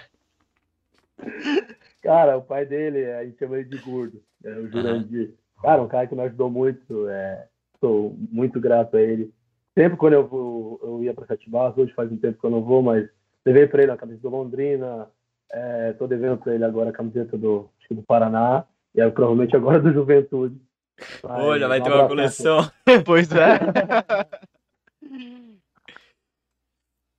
Cara, Massa, foi mano. o primeiro, primeiros treinadores ali que ah, a gente tinha nosso time da região, a gente montou o time e ele era o treinador. É um cara que sempre acreditou, que sempre me ajudou e, pô, é um cara da, do bem pra caramba. Show. Um abraço aí pro Kaique, pro pai dele. Ah, próximo aqui é. Eu não sei, cara. Às vezes a gente pega o nome que é difícil, mas eu acho que é Aires. Aires Alfredinho no Instagram. Quando é que tu vai voltar pra Sete Barras para nós tomar uma coca na baguete depois do fute, kkk? Cara, essa época era demais. Nossa. Era jogar bola na quadra e tomar uma coca na baguete. Que legal. qualquer canto. Mas abração, mano, não sei quando que vai dar pra ir, devido agora que tô bem mais longe, mas assim, quando der uma folga, eu tô louco pra ir lá, porque eu tô com saudade do, do pessoal, da rapaziada. Mas a baguete é o que? É um lugar? Panificadora? Ah, pode que. Ah, que massa. Salve aí Baguete pra- Panificadora Baguete. Então, é, a próxima é do Matheus da Silva, ele mandou duas seguidas. Ele mandou a primeira aí uma, uma mensagem pra ti, né? Grande amigo que a vida me proporcionou, que Deus ilumine sempre a sua caminhada. Abraço do gaúcho. Tamo junto, meu patinho. Esse cara não cansa de apanhar pra mim no pés, mano. É, todo dia, velho, todo dia. Ele, ele manda, o pai tá on. Aí eu vou lá, ele toma 3, 4. Aí vai dormir 3. Vem no outro dia, o pai tá on, vai tomar mais 3, 4. Vai dormir mais uma vez 3. Pô, Gaúcho, tá na hora também, né? Vamos, vamos ganhar uma, né? Cara, aqui no, aqui no 11, o, o Gildes, ele é o meu pato, e o Igor também. Eu, eu ganhei dos dois aí facinho, cara. Cara, é bom, mano. É bom, Então, né? e aí, logo em seguida, ele mandou uma Verdade. pergunta, né? É, qual, pon qual ponto que você achou mais difícil de marcar? Ponta. Uhum. Cara, isso é uma pergunta interessante, né? Ahn, Deixa eu pensar. Cara, eu acho que, pensando rápido assim, o Luiz Henrique, que era do, do Botafogo, hoje está no Olympique. Uhum. É, foi um cara bem, bem difícil de marcar, muito rápido, forte, é, técnico, então foi um dos caras que eu tive, assim, que foi complicado de marcar. Claro que tantos outros, mas agora vindo na cabeça, foi, acho que ele é um dos principais.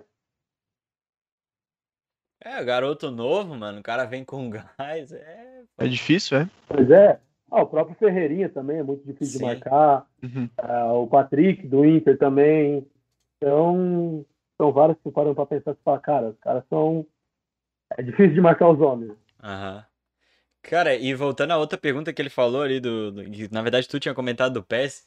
Cara, qual que é a sensação de estar num jogo assim, tipo, Pô, deve ser louco. porque Ah, tipo, é- o é Juventude vai subir, então tu vai estar no jogo, tá ligado?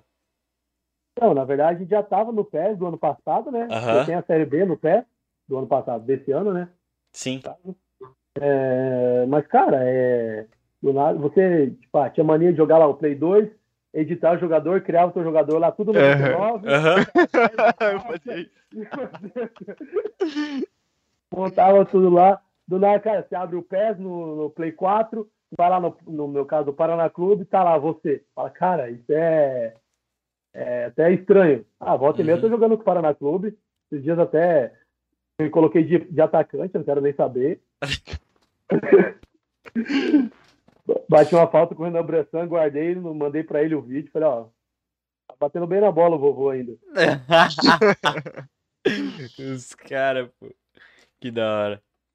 Ah, esse aqui é, o- é um comentário do meu pai, ele mandou, pô, chega de zica, que venha só coisa boa, bola pra frente, sorte, bons trabalhos. Obrigado, obrigado, um abração. E se Deus O quiser, nome dele é Gilberto, esqueci de falar, né? Gilberto Gil de Souza. Pô, Gilberto, brigadão e Deus quiser agora só coisa boa, né? Chega de perrengue. Com Foram certeza. longos anos aí quebrando a cara, literalmente. Um salve aí também pro seu Gilberto. Ah, cara, a próxima é do Ferreto. Ele mandou assim: Esse cara é monstro, tive a oportunidade de conhecer ele no nosso azulão. É, tamo junto, Paulo. Nós, Ferretão, lá no no Irati, a gente tava junto várias, várias conversas, várias resenhas, célula que a gente fazia lá. É bem massa. Um abração, Ferreto. E aí ele mandou também, cara, mandou três perguntas aqui pra ti. Tava Show. empolgado. Ele mandou. Pergunta como tá a expectativa dele em jogar pela primeira vez a elite do futebol brasileiro. Ah, como eu já falei, né, cara? É uma expectativa muito grande. É um sonho se realizando. Você é, assistir a jogar, ou lá, vai assistir o Flamengo no Maracanã, ou no, no- na TV. Você vai assistir o Santos na Vila Belmiro, São Paulo no Morumbi. Do nada, daqui a pouco você tem a oportunidade de estar pisando lá na Vila, na Vila Belmiro, a Vila Famosa. Tá lá no Maracanã. Tá lá no. no, no ah, enfim, no Morumbi, em todos os grandes estádios. Então, cara, é, é um sonho e a ansiedade tá, já tá a mil, né? Quer que chegue logo. Mas a próxima pergunta dele foi: pergunta pra ele qual foi o melhor treinador que ele já trabalhou e por que é o Play de Freitas. Play de frente era o nosso treinador lá no Irati, cara. Meu Deus. Nossa, ele- traíra também, viu? O, o Play era pai dele, pode, pode deixar registrado que era pai do Ferreto, o Play de Freitas. é uma pergunta meio tendenciosa dele, né? É, isso aí é pra derrubar o cara, né? Então, e aí a última pergunta que ele fez foi: pergunta qual, o momento, qual foi o momento mais difícil? Aí uma pergunta mais séria, né? Não conseguiu acesso no Paranaense com o Irati ou ser rebaixado com o Paraná? Cara, boa pergunta. Boa pergunta. São dois momentos assim que, depois do que a gente não conseguiu acesso, eu chorei bastante, inclusive após o jogo lá fiz um desabafo para a rádio e tudo mais, porque o Irati passava por uma situação financeira muito complicada, mas não tinha apoio e tudo mais. Foi um momento bem complicado. E ali, tipo, eu estava começando, no caso, né? Depois já vivido mais um pouco, é, com o Paraná, que é um rebaixamento. Também foi algo bem difícil, que até hoje ainda você para para pensar. Eu falei, ah, dava para ter escapado, dava para ter feito mais, talvez, tudo mais. Mas foram dois momentos, momentos diferentes da minha vida, um quando eu era bem mais novo, outro com um pouco mais de maturidade. Mas são dois momentos que, que marcaram muito, assim, cara. Infelizmente, negativamente, né? Sim. Então tá. Uh, vamos lá então. O Cauê Christopher também mandou aqui no YouTube. Ele falou: pergunta para ele se um dia se um dia precisar ele jogaria em outra posição, porque no sete barras ele jogava até no gol. Cara, Sim, hoje eu sou lateral direito, né? Já joguei como volante, o ano passado joguei alguns jogos como extremo no Paraná. Uhum. Não vou falar que eu vou ser 100% em todas, porque nem na minha eu sou 100%. Claro. Mas, sim, se precisar, estamos aí, né, cara? Estamos aí com essa minha altura toda de zagueiro, e, e, ou de volante, ou lateral, ou goleiro. Cara, se precisar, tenta fazer da melhor forma possível, né? Sim, sim, sim. E aí a próxima pergunta é da Eliane Cris Alves. Ela perguntou, é, ela falou assim: pergunta pro Paulo como ele ficaria se tivesse que ficar em casa com as seis irmãs dele. a Eliane é uma das minhas irmãs. Misericórdia. Oh, de verdade, eu sou muito grato a, a, Deus por minhas irmãs, mas, mas, cara, em casa com as seis não tem como. não dá. Não, não, não tem, tem, condição, cara. Não, não tem. Mas oh, eu amo elas, um beijo para todas elas coração, me ajudaram muito, sou muito grato. A Eliane correu muito, atrás de muitas coisas para mim, me ajudou muito, mas ficar em casa com as seis não dá, sem chance. cara, eu, eu, conheço um pouco dessa experiência, eu morei muito tempo com a minha mãe e com a minha tia, cara, é, é difícil. Eu imagino com quatro a mais. Seis mulheres, mano. Você tá uhum. doido, mano. Então, e aí ela, ela também mandou logo em seguida, né? Ela mandou assim: Sou testemunha de que a gente pode torcer por vários clubes. Sou fanática por todos os times que tem o melhor lateral direito. E ela te marcou. ah, ela é suspeita a falar, né? Ela... É, é verdade. É Mas eu agradeço muito ela, cara, de verdade, porque, cara, quando meu pai estava internado, é... uma das coisas que ele pediu para tanto para ela quanto para minhas outras irmãs foi para que me ajudasse a realizar esse sonho que era sonho dele e era meu sonho, né? Uhum. Cara, elas não mediram esforços em momento nenhum para me ajudar me deram apoio, me deram suporte, fizeram o que poderiam e até às vezes o que não poderiam. Então, sou muito grato a, a elas. Show. É, mais uma aqui do Cauê Christopher. Pergunta qual foi o melhor meio-campo que ele jogou depois do primo dele, é claro. o Caio é meu primo, considerado irmão, assim, a gente cresceu junto, ele é um ano mais velho que eu. A gente sempre jogou junto lá em Sete Barras e, cara, cresceu junto, todo mundo falava que a gente era irmão. E na época, cara, ele sempre foi muito melhor que eu. Infelizmente, ele não teve, acho que, as mesmas oportunidades, né, não teve o mesmo caminho. Mas, cara, ele era um cara assim que era craque de bola. Acredito que não perde, né? Mas, assim, ele seguiu outro caminho. Hoje trabalha, tem a família dele, a filha dele. Mas, cara, o bicho era, era craque, tá? Craque de verdade. Salve aí pro Cauê. Salve, Cauê. E aí, cara, a última pergunta aí é do Leonardo Ferreto. Pergunta, é, essa aqui, cara, essa aqui é boa, essa aqui eu gostei. É uma boa pergunta parabéns, mesmo, parabéns aí. Parabéns aí pro Leonardo, cara.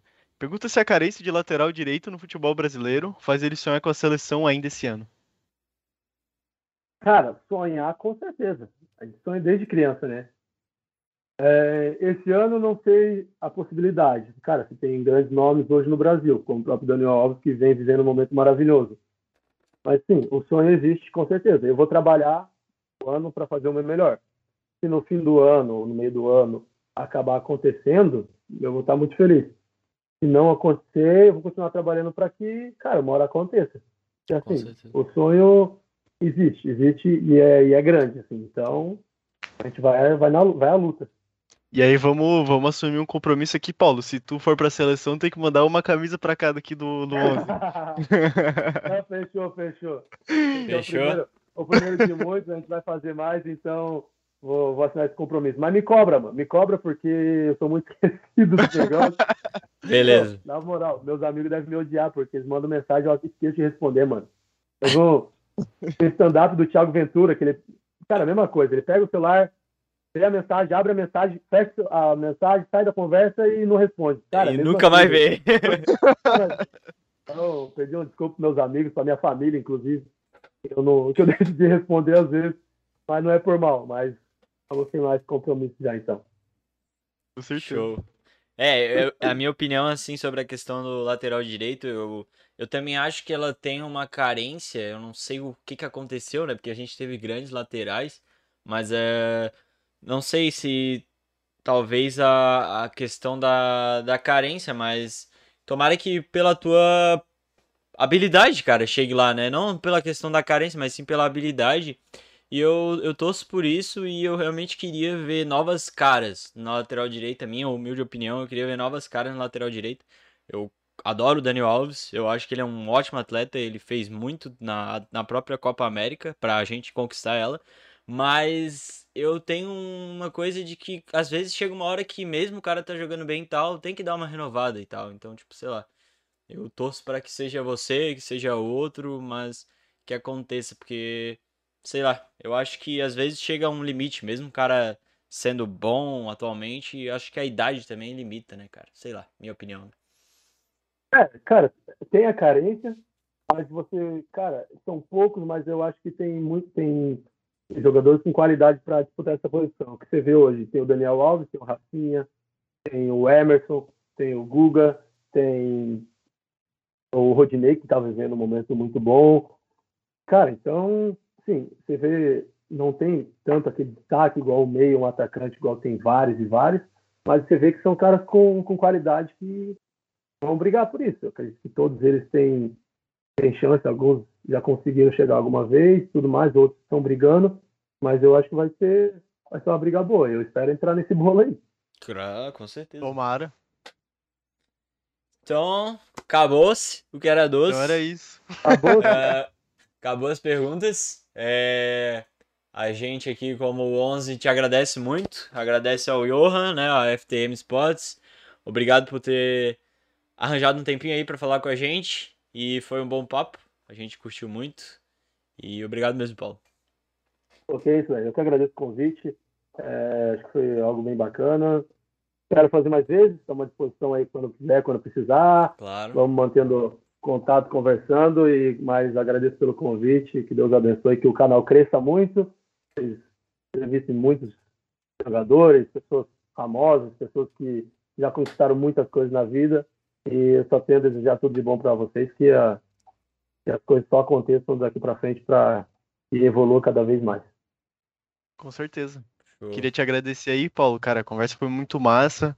Conseguimos falar de várias coisas, conseguimos ter um papo legal aí, cara. Muito obrigado pela oportunidade. Com certeza a gente te espera aí de novo. Tamo junto, você sabe que é tudo nosso. Precisando, dá aquele alô. Beleza. Então aí pro pessoal do chat, é, da Twitch, do YouTube, do Facebook, um beijão, um abraço. É, se inscrevam, né? Curtam. A gente tá aí em todas as redes sociais, no Spotify, no YouTube, no Twitch, no Deezer, em todos os lugares. E espero que vocês tenham gostado, certo? Um beijão e um abraço. Valeu!